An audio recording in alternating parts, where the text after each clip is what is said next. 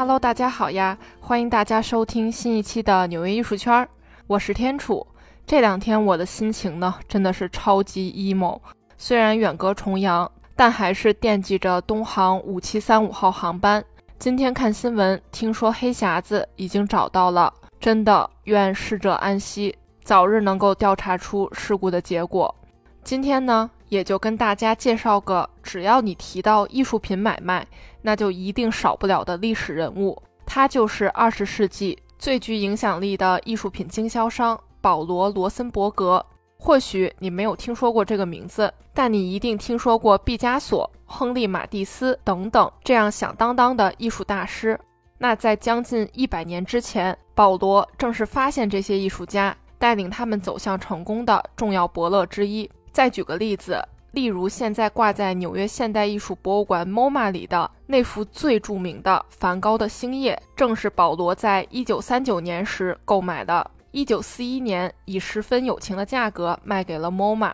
那对于《星夜》和 MoMA 的缘分来说呢，保罗绝对可以算得上是媒人。那废话不多说，咱们就开始今天的故事。一八七八年，法国犹太籍古董商人亚历山大·罗森伯格。成立了自己的艺术品销售公司，他呢仅仅用了二十年的时间，到了一八九八年，那这亚历山大就已经成为印象派和后印象派艺术品的艺术品经销商中的扛把子了。例如梵高的作品，后来大部分时候进行的买卖呢，也都是经过了亚历山大之手。那咱们今天的主人公保罗生于一八八一年，他呢就是亚历山大的儿子。保罗还有一个哥哥。名为莱昂斯。从小，保罗和哥哥莱昂斯呢，因为父亲的关系，也就接触到了很多印象派的艺术品以及艺术。那慢慢的，兄弟二人长大之后呢，子承父业，那么父亲呢，也就顺理成章的让保罗开始涉猎有关艺术品经销的生意。一九零零年左右，那会儿保罗大概十九岁左右，父亲呢就已经委派他去英国开设家族企业的分公司。那你就多出去闯闯吧，买买艺术品，卖卖艺术品，成功也好，失败也好，总之还是得勇于尝试，获得经验。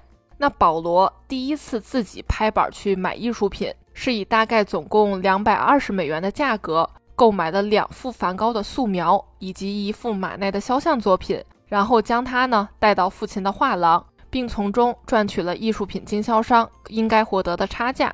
那慢慢的呢，保罗的商业敏感度也被锻炼了出来。从一九零六年开始，这兄弟俩在家族企业中开始担任合伙人的位置。那在父亲亚历山大退休之后呢，他们也顺理成章的成为了董事，接管了公司。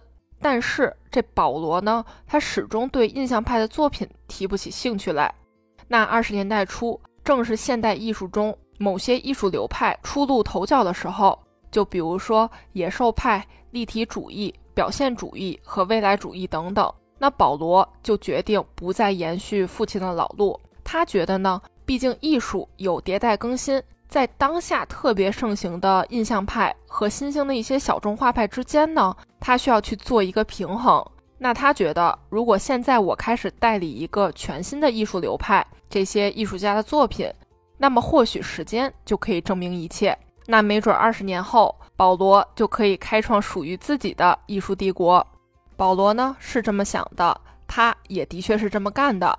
一九一一年，他在法国拉伯艾蒂街的二十一号开设了自己的画廊，并且公布了一个前所未有的经营模式。那除了去展示那些十九世纪已经知名的艺术大师的作品之外呢，也会同时展示当下极具开创性艺术家的作品。可想而知，哈，这种新老搭配的混合风格，在一百年前绝对可以说是一个特别大胆的举动。那保罗他也明确的表示了，他也会为每一场展览的目录出版去提供资金。那他就说了，现在展览最大的缺点就是画廊只把艺术家的作品孤零零的摆在那儿，呃，就完事儿了。但他自己呢，并不想这么做，他把这些古典大师，比如说德拉克洛瓦、安格尔的画作。和当时哈初出茅庐的毕加索、马蒂斯的作品放在一起展出。那保罗呢，他也成为了这个现代前卫艺术的极大推动者。当然了，保罗他也有自己的偏好。据说哈，后来有一次，超现实主义艺术家达利去餐厅找到了他，特意去问他说：“哎，你有没有兴趣代理我的作品？”那结果真的是让人万万没想到，保罗毫不客气的就回绝了。他是这么说的：“我的画廊是一个极其严肃的机构，可不是为了小丑去服务的。”那保罗到底都代理了哪些艺术家呢？一九一八年起，独家代理毕加索；一九二七年起，独家代理法国立体主义画家费尔南德·莱格。之后，在一九三六年的时候，去独家代理了野兽派的创始人及主要代表人物亨利·马蒂斯。那独家代理这个概念就很牛了，其实就是简单一句话：独家代理之后，艺术家创作的作品都得通过保罗这里才能卖出去。那当然了，保罗不仅仅是这个艺术家和藏家之间的中间人，他自己呢也会购买这些艺术家的作品。然后去给艺术家们钱，其实就相当于以劳动去换取生活费，保证艺术家可以继续安稳的生活，创作呢也不会受到影响。那在这么多艺术家之中，保罗和毕加索也是慢慢的成为了挚友。除了合作关系之外呢，他们还会在夏天的时候带着各自的家庭，外加一群艺术家好朋友，前去法国南部去度假。从一九二零年开始，保罗的画廊。被公认为世界上最活跃、最有影响力的那保罗干事儿呢，是雷厉风行，在生意上手脚也是很干净。这也让他在一九三五年的时候有机会和自己的姐夫，也是一名著名的古董商人合作，在伦敦最繁华的邦德街上开设了一家分公司。那这样一来呢，保罗也有更多的机会获得和大洋彼岸的美国去做生意。那自此之后，全世界的许多大型博物馆和美术馆都开始了和他的合作。就比如说纽约现代艺术博物馆 （MoMA），保罗呢也是 MoMA 的早期支持者和捐助者，以及费城的艺术博物馆。那他的客户包括 MoMA 第一任馆长阿尔弗雷德·巴尔、美国银行家、艺术赞助人切斯特·戴尔、美国金融家、外交家、政治家道格拉斯·迪龙。美国钢铁和玻璃行业企业家邓肯·菲利普，就比如说这个菲利普哈，他呢在华盛顿特区有一个超级厉害的菲利普收藏美术馆。那现在这馆里的大部分现代艺术收藏都是当时从保罗那儿购买的。上世纪三十年代后期，保罗就敏锐地发现，这第二次世界大战肯定是避不开、马上要发生的事儿了。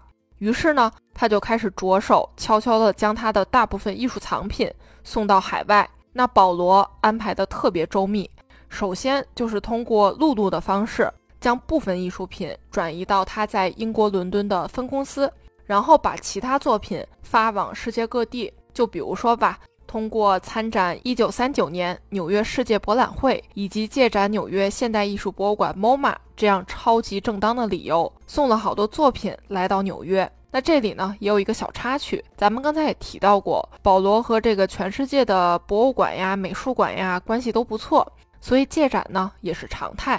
一九三九年十一月十五日，纽约现代艺术博物馆 MoMA 开了一个轰动一时的展览——毕加索艺术四十年。这个展览只开了五十四天，但却在当时就已经吸引了超过十万人前来打卡。那其实，在开展之前的策展和商量阶段，那保罗和这个当时 MoMA 首任馆长阿尔弗雷德·巴尔呢，当然他们也是好朋友哈。这俩人呢就商量，最终决定借给 MoMA 五十多幅毕加索的作品。那也正是这个决定，让这些作品逃离了法国，免受两个月后纳粹入侵被夺走的可能。当然了，不仅是纽约。保罗还把自己在南美洲和澳大利亚的仓库中塞满了作品。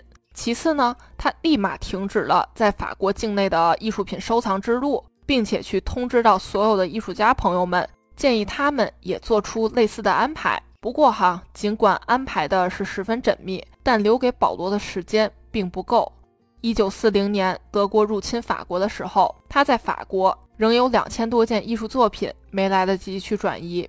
作为当时名气响当当的犹太籍艺术品商人，这保罗呢，早就在纳粹的小本本上记得清清楚楚的了。纳粹到法国的第一件事儿，自然就是登门拜访。这目的呢，咱就不用多说了，肯定就是这么多艺术作品，拿来吧你。那身为犹太人的保罗和家人呢，那丢到集中营就完事儿了。留得青山在，不怕没柴烧。保罗赶紧带着家人想办法逃走了。在被抓住之前，途经西班牙，后来到达了葡萄牙里斯本，离开了法国，随后前往了美国。其实当时这也是巧了。此前呢，保罗帮助过驻法的葡萄牙外交官阿里斯蒂德·门德斯。这阿里斯蒂德呢，算是欠了一条命给保罗。所以，哪怕是在如此严峻的局势之下，阿里斯蒂德呢，特别仗义地伸出手，帮助保罗一家获取了葡萄牙的签证。保罗这才得以逃过纳粹的魔爪。人走了，作品还在。于是纳粹呢，也毫不费力的就洗劫了他大概六百多件作品。据说哈，保罗遗留在法国的作品都是用卡车运到纳粹当时建立的临时据点。在这里呢，有大量的纳粹的艺术史学家、文物学家、摄影师、艺术品维护专员等等。那他们就是送来一幅作品，他们就会拍照、归档、分类、包装，然后送上前往大本营德国的火车。这一点呢，我在之前的节目中也讲到过哈，就是因为希特勒希望在自己的家乡奥地利建立一个属于自己的博物馆，这些画作中的大部分呢，都将要被送往奥地利。保罗和妻子、女儿和女婿最终在一九四零年九月的时候抵达了纽约，入住了麦迪逊酒店。因为战火并没有蔓延到这里，这一片祥和的纽约很快就成为保罗大展拳脚的地方。很快。他们就在纽约市中心地带东五十七街七十九号成立了新的画廊，继续自己身为艺术品经销商的事业。那画廊开幕的时候呢，也是人声鼎沸，媒体们疯狂报道这一盛况，艺术界也欢腾了起来。一九四四年八月二十五日，德国守军投降，盟军从德国人手中夺回了对巴黎的控制权。两天之后的八月二十七号，最后一辆载满纳粹士兵以及一百四十八个装满现代艺术品的大木箱的火车呢，从法国启程前往德国。这纳粹都投降了，还能让艺术品再大摇大摆地离开法国吗？当然不行。于是，一名自由法国军队中尉以及六名志愿者在巴黎郊区截停了这辆火车。这名中尉就是保罗的儿子小亚历山大。那木箱里面超过四百件的画作，都是战争前这自家画廊所拥有的。那这个截停火车的片段呢，甚至之后还被改编成了电影。尽管这画廊空间在战争之后很快的被归还给了保罗，但许多画作呢还是没有找回来，并且此时保罗的事业重心已经完全放在了美国。于是，在一九五三年的时候，他干脆就卖掉了这栋建筑。一九四六年退役之后，小亚历山大与父亲保罗在美国团聚。小亚历山大此时也加入了父亲的画廊，慢慢的接管了父亲的生意。一九五九年，保罗在巴黎去世，享年七十八岁。那去世之前的十五年时间里，他都在致力于找回纳粹抢走的艺术作品，并且成功的找到了三百多件。罗森伯格家族这几十年来也都是在忙于找回散落在世界各地的当年被纳粹掠走的作品。那截止二零一二年呢，保罗的孙女估计，爷爷和家族所收藏的作品大概还有六十幅，至今仍下落不明。幸亏这保罗干事儿心细，当时无论购入哪一件作品，他都会记录下来，所以其实他呢拥有一个完整的清单。只要市面上突然蹦出来一幅之前被掠走的画作，那么罗森伯格家族呢就能马上的去做出反应。就比如说马蒂斯创作于一九三七年的作品《黄色扶手椅上的蓝裙女子》，同年刚刚创作完，然后就被保罗买走了。结果在一九四二年的时候被纳粹给抢走了。特别幸运的是，这件作品呢。不仅仅是保罗这边有记录，甚至也出现在了纳粹所列的名单上。那纳粹当时呢，对保罗位于巴黎画廊的地下室搬走的所有艺术品，都去列了一个长长的单子，并且纳粹军官呢还签署了名字。这个证据真的是往死里吹，求吹得吹。那后来这幅画呢，出现在位于奥斯陆郊外的博物馆海尼翁斯塔艺术中心。一九五三年，翁斯塔先生在一家画廊里购下了这幅画。但显然当时所有人都不知道，说这幅画是曾经被纳粹掠夺过来的。那这家艺术中心呢，是在二零一二年六月收到罗森伯格家族的通知之后呢，才去深挖了这件作品的过去。不过哈，既然这个罗森伯格家族已经提交了所有的证据，馆方也没有任何质疑，决定将这幅作品还给这个罗森伯格家族。这幅作品在二零一二年的价值大概是在两千两百万美元。其实说到最后呢，这个保罗·罗森伯格。在艺术品买卖的历史上，的确是一位响当当的很重要的人物。如果没有他的话，我们或许现在根本见不到，比如说毕加索、马蒂斯等等艺术大师的作品。好啦，这一期的纽约艺术圈就先到这儿吧。我是天楚，我在纽约，下期见啦。